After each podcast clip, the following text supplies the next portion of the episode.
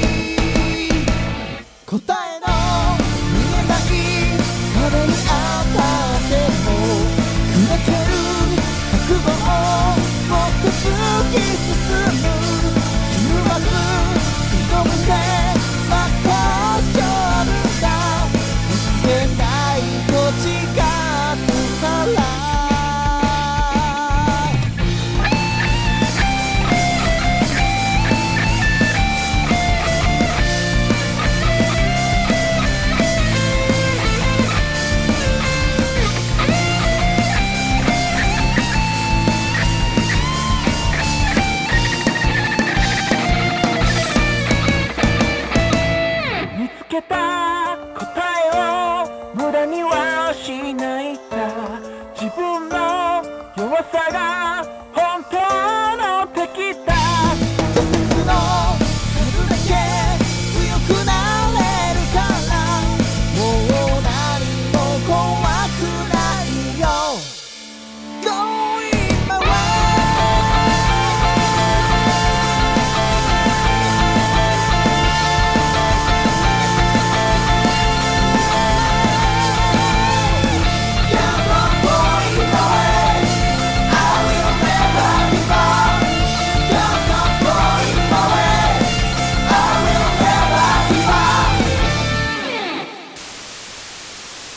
れは歌が好き、歌を聴いてきたからって感じですか？うーんと、高校生ぐらいの時に、うん。まあ、なんか、やりたいことあんまりないな、みたいな、そういうダウナーな時期ってあるじゃないですか。こう、ああるあるある。うん。そ大体あったんですよね。うん。その時に、いろいろまあ、ネットとかはその時から見てたんですけど、はい。で、インパクトを与えてくれたのが、アニソングループのジャムプロジェクトさんっていうグループ。うん、うん、うん、うん。ジャムプロなんですね。うん。僕の歌のルーツ、まあ、強いては音楽のルーツは、まあ、ゲーム音楽ともう一つなんジャムプロジェクトさんです、ね。なるほ。ど。それで、いつかやってみたい的な。そうですね。で、うんそこから僕、高校入って、進路に悩んでた時期に、ジャムプロジェクトさんのことをみ、えーまあ、ジャムプロジェクトさん知って、僕はそこから音楽の専門学校に行くっていきなり言い出して、それでずっと音楽が続いてる感じですね。うん。もうね、意志の強さもすごいですよね。そこから、やるった、やるっつって、進学まで、進学先まで変えちゃうなんてって感じ。あの、まあ、紆余曲折ありましたけど、はいまあ、なんかっていう感じですね。うん。それで、やっぱり、歌とかって、だあの、そういえばどんな曲を、が好きですか？聞いてきました、その頃って。その頃ですか？うん。その頃聞いてたのは、まあ、もっぱらジャムプロジェクトさんばっかり聞いてて、うん。僕は結構広く浅く派ではなくて、狭く深く派はいはいはいはい。その時は基本的に、その、ジャムの曲ばっかり聴いてて、その時に聴いてたアルバム以外の曲も、ファーストから全部ディグすすごい。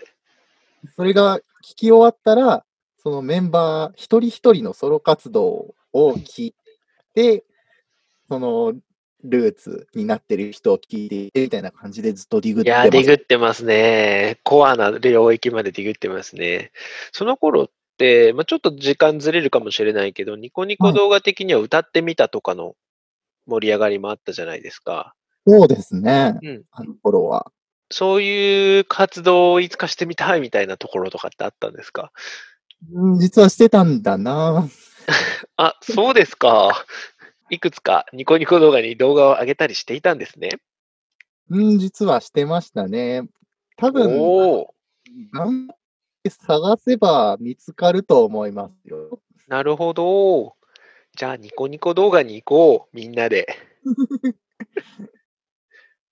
久々に掘り返してみるのもいいかもしれないですよ。そうですね。あの、ニコニコ動画ってたまに振り返って見直してみると面白いですよね。ねあの頃の盛り上がりを。そうそうそう。僕もね、最初はちょっとすんなりは入らなかったけど、ボーカロイドは結構聞きましたよ。ああ、ねボーカルうんの。歌ってみたはあまり聞かなかったんだけど、週刊ボカランを楽しみにしている時期が結構ありましたね。ああ、いい、いい、いい。めちゃくちゃいい。うん、おお、今週も1位キープしてんのかよとか言って、あの、本当にポップスのカウントダウン TV を見てるぐらいののめり込み方ですごい順位の1個上がる下がるに興奮してる時期がありましたよ。でも、あのランキングがね、あれって基本有志じゃないですか。そうですね。これが、毎週のように、もう毎週のようにというか、毎週週刊ボカランで上がってるぐらい盛り上がってたっていうのもあって、やっぱりそのニコ動文化にすげえってなってっていうのもあるかもしれないですね。そうですね。まあ、なんだろう、今となってこうやって曲作りで活動してる人の多くは、あのニコニコ動画の熱いノリを見せられてなんか出さなきゃって思ったはずですよ、きっと。絶対多い。うん。だって僕も、あの、僕は跡形もなく消しましたけど、ボーカロイド曲3曲アップしましたからね。あ、そうなんだ。へえ、知らまなかった。るで鳴かず飛ばずだったからすぐ帰ってきたんですけど。という過去がありまして。はい。じゃあ、歌でその頃はね、や、やろうとしてたんですね。そうですね。あの頃は、ね、何も知らなかったのでね。今は何ですか？知りすぎちゃった状態ですか？いや、ほら、胃の中の蛙ってあるじゃないですか。はい、はい。その状態で、何も知らなかったから、まあ、逆に知ろうとして今みたいな状態になってるかもしれないんですけど、うん。でも、根拠のない、溢れる自信がないと新しい活動はできないよ。そうですね。今こそ取り戻そう。今こそ取り戻そう。そして、ニコニコ動画か YouTube に、えっ、と、歌い、熱く歌う動画をアップロードしよ 頑張ります。で、あの、専門学校入って、ボーカルコースで入ったんですよ。その専門。う。うん。で、えーそのボーカルで入って、1年、まあ2年生だったんですけど、うん。その入った1年の夏ぐらいでオカリナに出会って、おー。で、そこからもうどっぷりオカリナにはまっちゃいまして。オカリナって別にでも、専門的なコースがあるわけじゃないじゃないですか、きっと。そうですね。うん。それは、最初はどうやって勉強したんですか？演奏法とか。演奏法は、もうでも基本 YouTube ですよね。もう見てるうちに慣れちゃったっていう感じですかね。